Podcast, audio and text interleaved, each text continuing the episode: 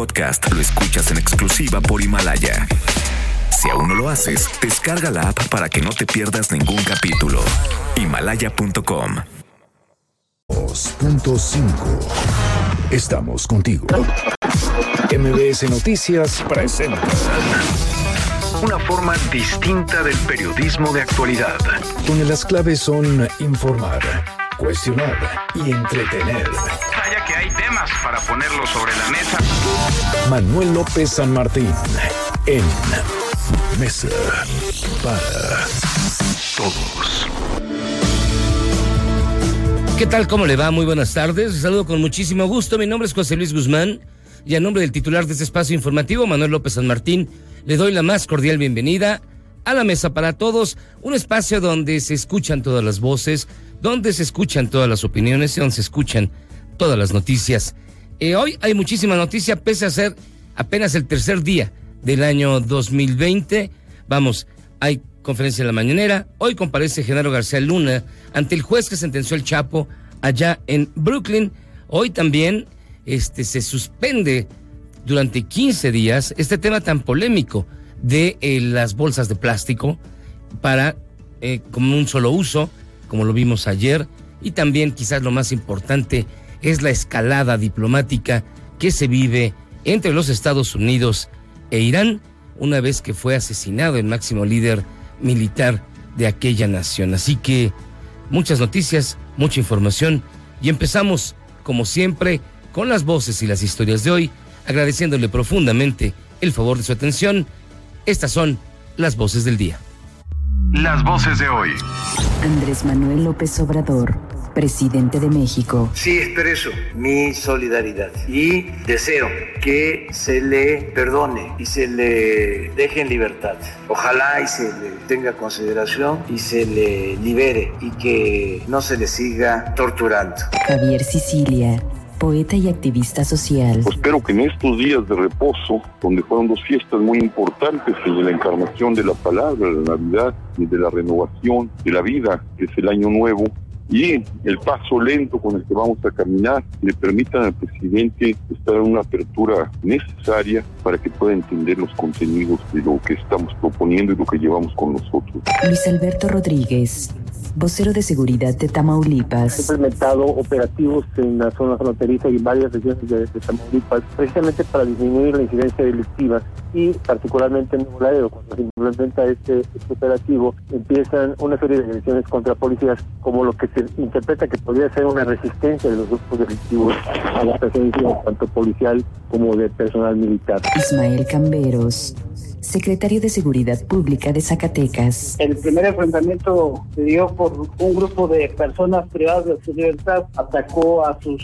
rivales, son integrantes de diferentes cárceles y se atacaron. El enfrentamiento de ayer, los agredidos al querer tomar venganza y al no lograr llegar hasta donde estaban los sus contrincantes, empezaron a hacer acusaciones mutuas de traiciones Estas son las voces y las historias de hoy y estas, estas las imperdibles. Vamos empezando. Genaro García Luna, exsecretario de Seguridad Pública durante el gobierno de Felipe Calderón, comparece en estos momentos ante una corte de Brooklyn en Nueva York, esto en los Estados Unidos, donde se declararía culpable o inocente por los delitos de narcotráfico y perjurio. El juez del caso, Brian Coogan, es el mismo que sentenció al Chapo Guzmán a cadena perpetua. En la conferencia mañanera, el presidente Andrés Manuel López Obrador trató de deslindarse del aumento de impuestos en el país. Yo honestamente no sé cómo le podría hacer, ya que fue la bancada de Morena la que aprobó particularmente los aumentos en las bebidas eh, refresqueras, en los cigarrillos. Eh, fueron ellos. No hay otra forma de justificarlo. Así, de esta manera, el presidente López Obrador dice que la responsabilidad es de los gobiernos estatales. Escuchémoslo. Eso es lo que algunos están diciendo. Se les entregaron los recursos que les corresponden por ley, las participaciones federales. No se vale que nos echen la culpa, porque ya ahora todo es que por la austeridad no se hacen las cosas. No es cierto que tengan que aumentar los impuestos porque se les redujo el presupuesto. Ahora sí ya no entiendo nada. Bueno, ahí mismo en la mañanera López Obrador aseguró que los problemas del país de plano, de plano, de plano, no le quitan el sueño.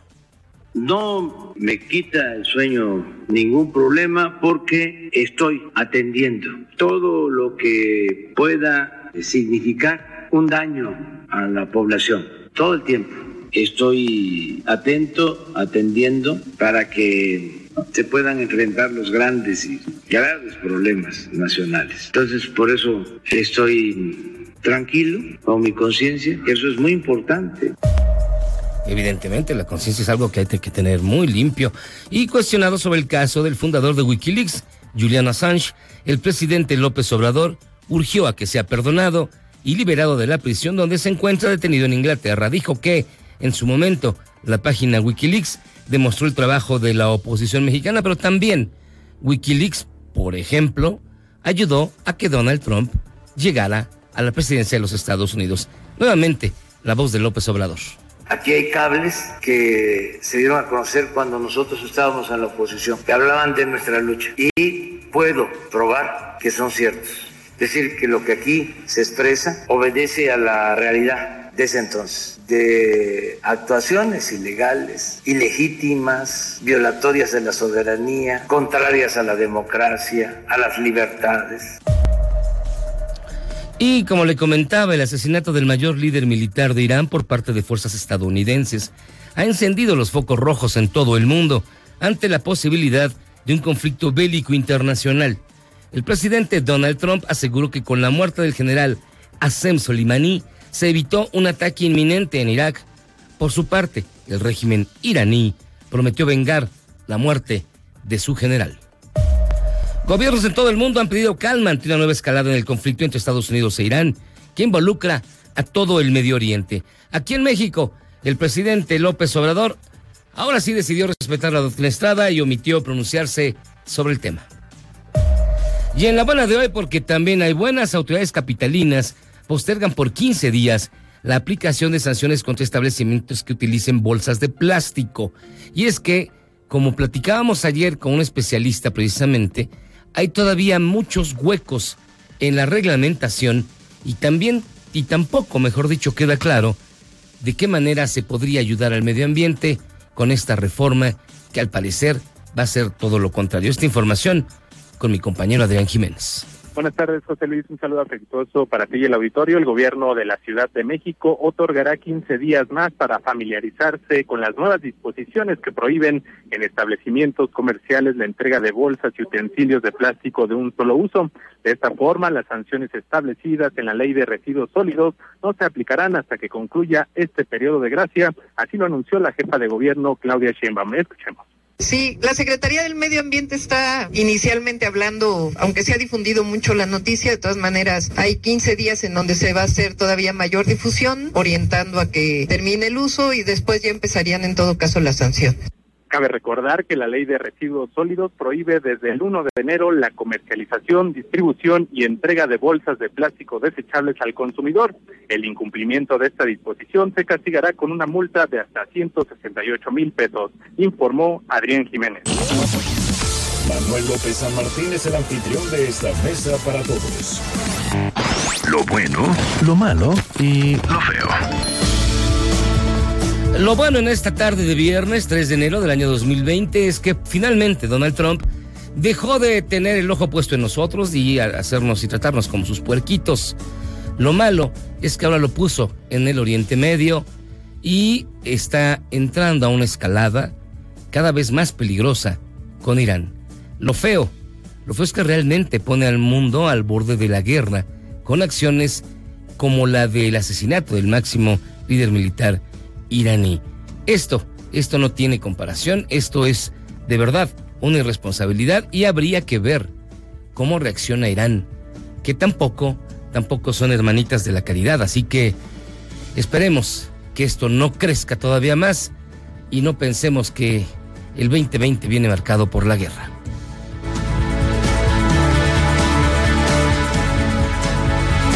Finalmente le quiero comentar y le quiero invitar a que participe con nosotros en la pregunta del día.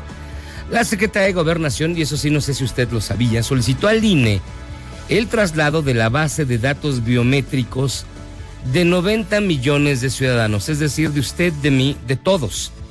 Gobernación se lo pidió al INE y el INE debe entregárselos, no sé bajo qué argumento. ¿Cómo califica usted esta situación? ¿Como algo normal? ¿Como violatoria de la privacidad? ¿Como necesaria? ¿O que tiene fines políticos? Participe, platique con nosotros, denos su opinión, escríbanos, díganos qué le, ha parecido esta última semana en la que he tenido que no lo he tenido. Ha sido un placer conducir para ustedes este espacio informativo y le repito nuestras redes sociales, arroba MBS Noticias en Twitter, arroba MBS Noticias en Facebook, portal www.mbs.com, con teléfonos en cabina 5166125, del interior de la República 01800 202 1025, el WhatsApp 552499 1025. Así que comenzamos. Esta es la mesa para todos. Vamos a tener muchísima información y de verdad le agradezco mucho. MBS Noticias. Estamos contigo. Este es su archivo muerto en Mesa para Todos. Maxwell Thurman, comandante del Comando Sur y responsable de la operación Causa Justa, adelanta que el hombre fuerte de Panamá, Manuel Noriega, se refugió en la Nunciatura Apostólica y se entregó poniendo fin a la invasión estadounidense. 3 de enero 1990. A substantial amount of trafficking documents. We've been in a uh, headquarters of the uh, man that has run this show, Mr. Noriega. I don't call him a general because he doesn't deserve that title. And he is clearly not only a narco trafficker, but in under going through uh, the material that we found in his uh, quarters that we've uh, occupied, apparently he is condones or uses the stuff himself, and we've kept more than 50 kilograms of cocaine that's been seized from his headquarters office. It's a new day, it's a new life for me.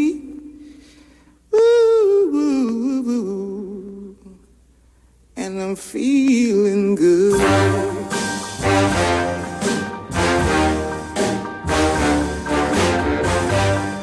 Fish in the sea, you know how I feel. River running free, you know how I feel. Blossom on the tree, you know how I feel. It's a new dawn, it's a new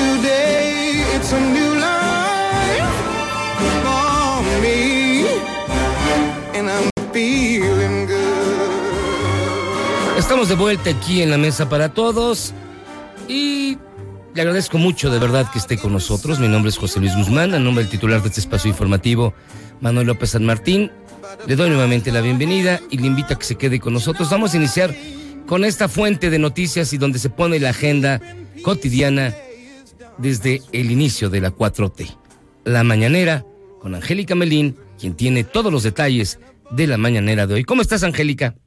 Hola, José Luis, muy bien, muy buenas tardes, con el gusto de saludarte y también enviarle un saludo al auditorio. De nueva cuenta, muchos temas abordó el, jefe del Ejecutivo Federal en su conferencia de este viernes, la segunda del año, ahí en Palacio Nacional, y bueno, se centró en algunos temas económicos.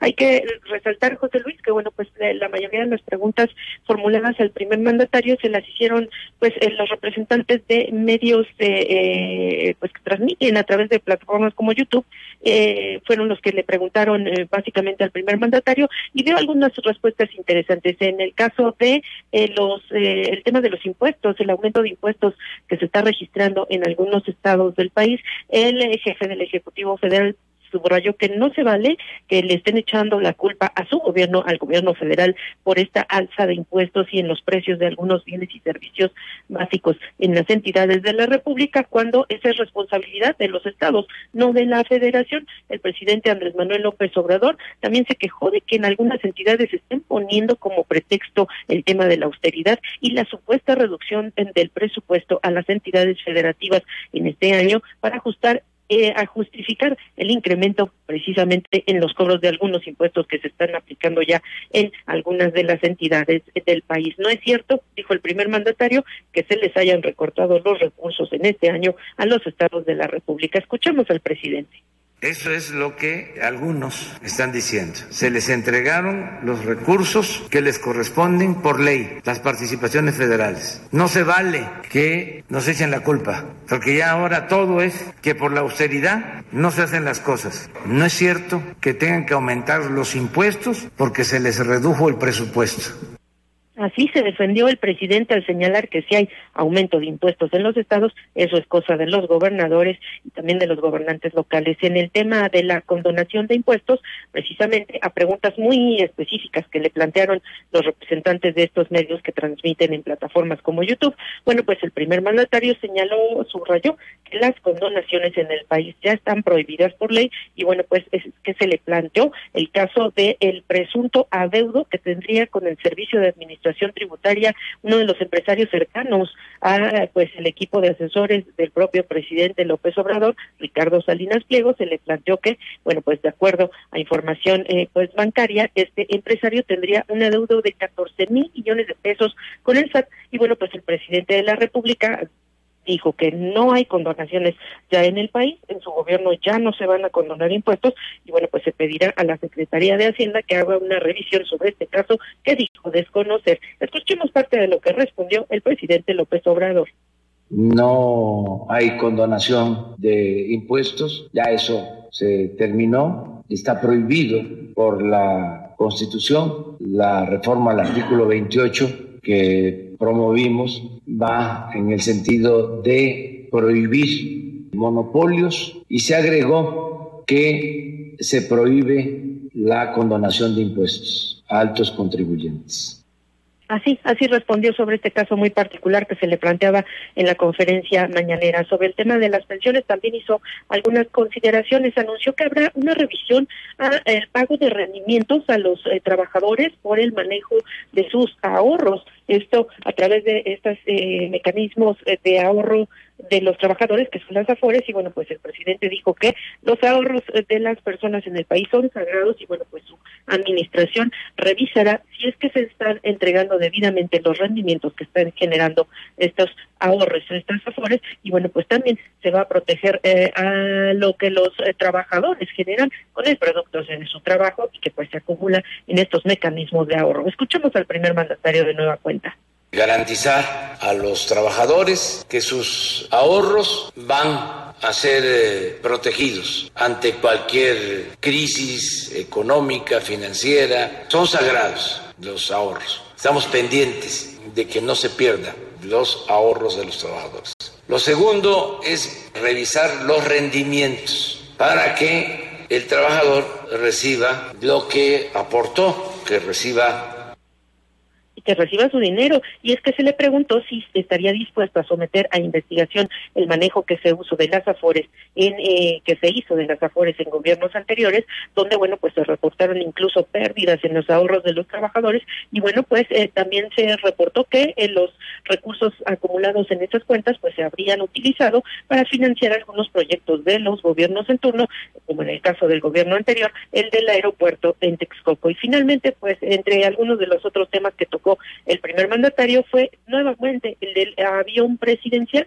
Señaló que la venta de esta aeronave se ha dificultado porque hasta en su compra hubo fraude. Escuchemos cómo lo dijo el presidente López Obrador. Nos ha costado trabajo vender el avión presidencial porque el avión presidencial fue un fraude hasta la compra, porque es un avión que solo puede volar en distancias largas, de cinco horas, o sea, no es para usarlo en México. ¿Y qué hacían? pues lo levantaban y lo bajaban en Toluca. No tan así, pero sí en estados muy cercanos. Y imagínense, y un avión así de super lujo y es que el mandatario hablaba de, en general de temas de corrupción cuando hizo referencia a este asunto del avión presidencial y pues cabe destacar que en días pasados la presidencia tuvo que salir a aclarar notas que se publicaron José Luis el día de los Santos Inocentes cuando se publica información que no es verídica pero pues se hace como una tradición en nuestro país y alguna de esas informaciones señalaba que pues el avión presidencial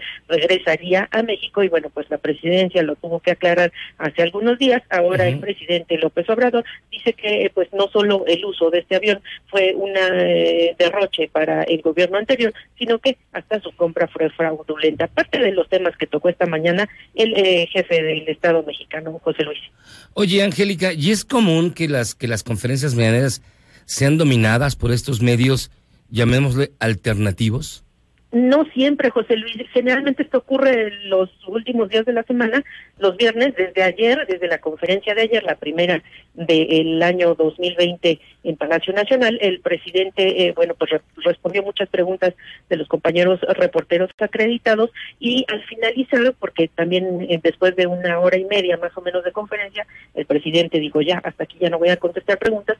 Entonces muchos de estos compañeros acreditados, de estas personas, eh, youtuberos también se les llama, youtuberos, eh, que pues tienen portales y que pues le plantean preguntas como muy a mudo a veces al presidente de la República, Ujú. él, él se comprometió con responderles el día de hoy y por eso hoy la conferencia se centró en las preguntas de estos eh, compañeros acreditados y generalmente se les otorga la palabra a dos o tres de ellos, pero esta vez sí ellos dominaron toda la conferencia. Sí, porque se presta, pues se presta muchas suspicacias, digo. Parecería ser que están debidamente sembrados ante periodistas o reporteros que no son tan conocidos o que cuando menos nos preguntamos dónde estaban hace cuatro años. Angélica, como siempre, muchísimas gracias por la información. Al contrario, hasta luego. Hasta luego, Angélica Melín, con todo el reporte de la mañanera que ya vio usted. Hubo de todo, hubo particularmente de todo y como siempre en todos, a todos les tocó. Y donde también habló fue de la corrupción y es que ya había mencionado, y esto lo dijo ayer, que, que los cómplices del Chapo se habían insertado en el gobierno, en el gobierno mexicano.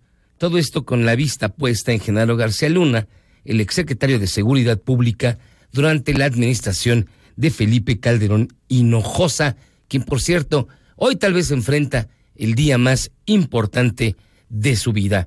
Vámonos hasta los Estados Unidos con Joe Corona, quien es corresponsal de MBS Noticias y nos tiene el previo a esta comparecencia que debe haber iniciado hace aproximadamente 20 minutos. Joe, te escuchamos. Buenas tardes, José Luis. En unos instantes, el exsecretario de Seguridad Pública de México, Genaro García Luna, comparecerá por primera vez en la Corte Federal del Distrito Este en Brooklyn, Nueva York. Ante el juez Peggy Kuo, García Luna se declarará culpable o no culpable de los cuatro delitos que le imputa el gobierno de Estados Unidos por su presunta relación con el cártel de Sinaloa. Quien fuera el encargado de la seguridad pública durante el sexenio de Felipe Calderón está acusado de tres delitos de conspiración de tráfico y distribución de drogas y de recibir sobornos por parte del cártel de Sinaloa. Asimismo, el gobierno estadounidense acusa a García Luna de mentir bajo juramento durante la solicitud de naturalización, al negar tener vínculos con el crimen organizado. Te comento, José Luis, que la cita estaba prevista originalmente a las 11 de la mañana, hora local acá en Nueva York, pero en vista de que sus abogados no pudieron llegar a tiempo a la comparecencia, un abogado designado por la Corte representará al exfuncionario. Por su parte, el gobierno de Estados Unidos estará representado por Ryan Harris y Aaron Reed. De declararse culpable, García Luna evitaría el juicio y potencialmente conseguiría negociar un arreglo con las autoridades a cambio de información sobre las actividades que el cártel de Sinaloa tuvo con el gobierno mexicano, entre otros. Hasta aquí el reporte desde Nueva York. Continuamos en Mesa para Todos. Y bueno, este es el reporte de Joe Corona, precisamente el corresponsal de, MBS Noticias allá en los Estados Unidos. Estamos esperando que en cuanto concluya la comparecencia de García Luna tengamos ya la información. e inmediatamente se la haremos, se la haremos saber. Mientras tanto, el senador del Movimiento Ciudadano, Noé Castañón, cambiando ya de tema, presentó una iniciativa, una iniciativa muy particular y yo creo muy necesaria. Oscar Palacios tiene toda la información. ¿Cómo estás, Oscar? Buenas tardes. ¿Qué tal, José Luis? Buenas tardes. Así es, justo el senador por Movimiento Ciudadano, Noé Castañón Ramírez, presentó una iniciativa para crear un registro nacional de agresores sexuales en nuestro país que contenga, por supuesto, todos los datos de los infractores, incluyendo a aquellos que fueron condenados en otro país y que ingresen a territorio nacional, por supuesto, a territorio mexicano. La propuesta destaca que en los últimos años la violencia sexual en México pues ha tenido un crecimiento exponencial, teniendo como víctimas a grupos vulnerables de la sociedad, como son las mujeres, las niñas, los niños y los adolescentes. Señala que de acuerdo con datos del Fondo de las Naciones Unidas para la Infancia, México vive un contexto de violencia originado por altos niveles de desigualdad social, impunidad y también la presencia del crimen organizado. Justo ante esta situación, Noé Castañón afirmó que el Registro Nacional de Agresores Sexuales que está proponiendo será una base de datos a cargo de la Secretaría de Seguridad y Protección Ciudadana con toda la información de las personas condenadas por delitos contra la libertad sexual. Detalló que las personas condenadas tendrán la obligación de actualizar la información, la información que se tenga en este registro en un plazo no mayor a tres meses y en caso de no hacerlo, bueno, pues se les podrá imponer una multa de 50 salarios mínimos vigentes al momento de esta omisión. Además, el senador por Movimiento Ciudadano refirió que el Ministerio Público deberá extender certificaciones a las personas que ingresen a este registro, así como la certificación que conste que no se encuentra relacionado precisamente en este tipo de conductas. Esta propuesta está ya en comisiones del Senado, son las Comisiones Unidas de Seguridad Pública para la Igualdad de Género y de Estudios Legislativos las que están analizando ya esta propuesta para dictaminarla, por supuesto, a futuro. José Luis es el reporte. Buenas tardes. Muy buenas tardes, Oscar. Y esta es una medida que también se aplica en otros países. Si no me equivoco, en los Estados Unidos hay una hay una hay una base de datos precisamente de ofensores sensuales, sensuales, sexuales. Así es. Así es, así es. Eh, hay, hay precisamente este tipo de propuestas y esta la retoma el, Senoé, el senador Noé Castañón. Habrá que ver cómo termina en comisiones y si es, por supuesto, si se logra avanzar en el próximo periodo de sesiones que inicia el primero de febrero.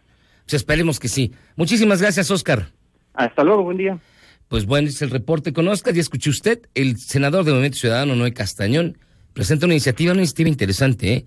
pero también habría que hacerla correctamente y evitar señalamientos y acusaciones injustas. Una iniciativa para crear el Registro Nacional de Agresores Sexuales. Fíjese que también se acaba de publicar que el gobierno de la Ciudad de México instalará 636 cámaras en la central de Abasto y va a ser la zona más vigilada de la Ciudad de México. De lo de García Luna, también es bien importante, perdone que me brinque de temas uno tras de otro, pero va saliendo la información. Es importante señalar y destacar que si se declara culpable, podría evitar que se destape toda la cloaca que hay detrás de su posible relación con el narcotráfico y también que se involucre a otras administraciones, vamos, no solamente a la de Fox, Calderón o Peña, incluso a personeros de la actual. También se esperan muy fuertes represalias. Irán dice por la muerte de Soleimani, su líder militar más poderoso. Sobre ese tema vamos a hablar un poquito más al rato. Mientras tanto, cuando son exactamente la una de la tarde, con 28 minutos, en la hora del centro, yo le invito a que hagamos una pausa y regresemos con un resumen de lo más importante hasta el momento aquí en la mesa para todos.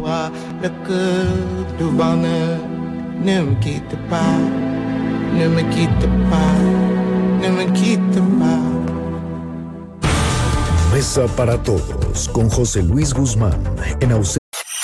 México. ¿Y tú vas al súper o a la comer? Hasta enero 6. Mesa para todos con José Luis Guzmán en ausencia de Manuel López San Martín. Continuamos.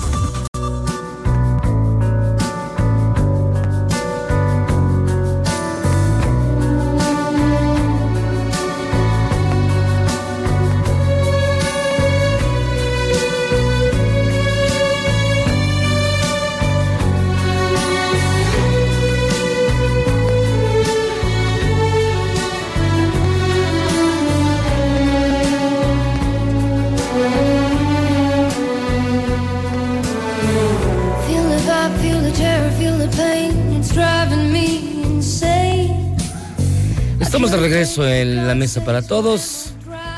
Vamos directamente al bloque económico con los numeritos de hoy. Los numeritos del día. Ernestina Álvarez tiene los números de hoy. ¿Cómo estás, Ernestina? Buenas tardes. Ay, perdóneme. Fíjese que estoy bastante confundido. Citlali, Citlali Sainz, ¿cómo estás? Buenas tardes. Hola, ¿cómo estás, José Luis? Buenas tardes a ti también, a nuestros amigos del auditorio. Pues te comento que están perdiendo los índices en los Estados Unidos. El Dow Jones Industrial registra una baja de 0.78%, pierde el Nasdaq que agrupa las empresas tecnológicas 0.69% y está ganando el S&P de nube de la Bolsa Mexicana de Valores 0.07%, se ubica en 44.469.99 unidades. En el mercado cambiario, el dólar de metanía bancaria se compra en 18 pesos con 36 centavos, a la venta se ubica en 19 pesos con 18, el euro se compra en 21 pesos con 10 y se vende en 21 pesos con 12 centavos. José Luis, me reporta al auditorio. Muchísimas gracias, Itlali. Perdóname por estarte cambiando el nombre, pero ya ves que en viernes y terminando las vacaciones ya la cabeza de uno está en todas partes. Ya sé, te mando un abrazo, que tengas bonito fin de semana. Igualmente para ti, Itlali. Buen fin de Buenas semana. tardes. Economía y finanzas Con Eduardo Torreblanca. Del que no me confundo el nombre porque él es, digamos que imborrable, Eduardo Torreblanca. ¿Cómo estás, Lalo? ¿Cómo estás, Miyagi? Bien, gusto en saludarte. Buenas tardes al auditorio. A ver, ¿cómo está esto de que va la geopolítica del petróleo? Y ojo, con este conflicto que está iniciando en el Medio Oriente, ¿cómo podría, digamos, este, a- influir en el petróleo mexicano? Este, mira, es, esta es una mercancía muy sensible porque tiene que ver finalmente eh, con todo lo que se mueve dentro de la economía global, no solamente la economía de los países. Es un precio líder, el petrolero, el que derivan del petróleo, muchos otros productos que resultan fundamentales para que se muevan personas y, y- y mercancías. Entonces, eh, saben perfectamente los estadounidenses, les gusta mucho ese juego, quien, quien controla el petróleo controla la economía mundial. Ajá. De hecho, el primer acuerdo entre Arabia Saudita y Estados Unidos se logra en 1945. Eh, Franklin Delano Roosevelt sabía perfectamente que logrando un acuerdo que permitiera un abasto seguro y barato de petróleo, haría fuerte a la economía estadounidense. Y después de una, eh, una sorpresa disgrata, Estados Unidos se propuso ser líder y ser autosuficiente en materia petrolera, cosa que ha logrado y hoy es solamente, no solamente es autosuficiente, sino es uno de los principales productores de petróleo a nivel mundial. Pero toca una fibra muy sensible en el mundo árabe y eh, involucra a una zona del mundo, el Golfo Pérsico, donde pasan 66%, bueno, que involucran en 66% las reservas de petróleo en el mundo y eh, tienen mucha vinculación con estrechos marítimos como el estrecho de Hormuz, en donde pasan diariamente aproximadamente 16 millones de barriles de petróleo. Eh, para que tengamos una idea, aproximadamente el 20% del consumo de Estados Unidos, independientemente de que hoy es eh, autosuficiente, Ujú. el 43% de la necesidad petrolera de Europa Occidental o el 68% del Japón. Eh, es, eh, es muy importante esa zona del mundo porque tiene una vinculación estrechísima con, por la distribución del petróleo a nivel mundial y porque saben perfectamente que estamos muy cerca ya de la de- del claro declive de la producción petrolera que pudiera acelerarse con este del sobrecalentamiento global porque hay ya presiones para que te- paremos de consumir eh, em, combustibles fósiles para evitar ya un, eh, un problema que ya del que sería imposible salir en el caso específico de del sobrecalentamiento de la tierra. Entonces, eh, ahora lo que sucede ahí mueve de inmediato el precio. Es muy fácil que en cuestiones de horas el precio del petróleo suba 8 o 10%. Claro, nosotros somos una nación petrolera venida menos. Lo poco que vendemos hoy o lo poco que exportamos, pues nos puede convenir un precio más alto. Desafortunadamente, el 85% de nuestros combustibles los tenemos que comprar en el exterior y eso implica que también tenemos que comprar mucho más caros esos productos que en cuestión de horas, insisto, puede en el mercado de futuros puede moverse el precio 8 o 10% y eso tendremos que estar comprando la gasolina que estuviéramos consumiendo en el mes de marzo, por ejemplo, ¿no? O sea, hoy se está comercializando, hoy se está definiendo el precio de una gasolina que se va a entregar y que se va a consumir en marzo. Y en ese sentido, pues nos perjudica más que nos beneficia un precio alto en el precio del petróleo. Se mueven muchas variables Ya veremos qué sucede con este conflicto entre Estados Unidos y la zona más caliente en materia petrolera a nivel mundial. Y es que no hay que olvidar que la última gran crisis en materia energética fue en 1973, si no me equivoco, cuando los países productores de la OPEP le cerraron la llave a Occidente y bueno, motivó que incluso Richard Nixon bajase la, la, el máximo de velocidad en las carreteras norteamericanas a 55 millas por hora, precisamente para ahorrar gasolina, porque los norteamericanos no tenían gasolina. Sí, bien lo señalas y también, por ejemplo, recordar que la crisis de las hipotecas suprime que se encadena por un precio alto de la gasolina, lo que derivó que muchas familias en Estados Unidos dejaran de adquirir, pudieran, tuvieran que adquirir la gasolina más cara y eso impidiera que pudieran respetar u honrar el pago de sus hipotecas y de eso deriva un problema serio en materia eh, de crisis financiera internacional que acabamos pagando todos. Y fíjate qué curioso, empezó a gestarse a partir de un precio alto de gasolina.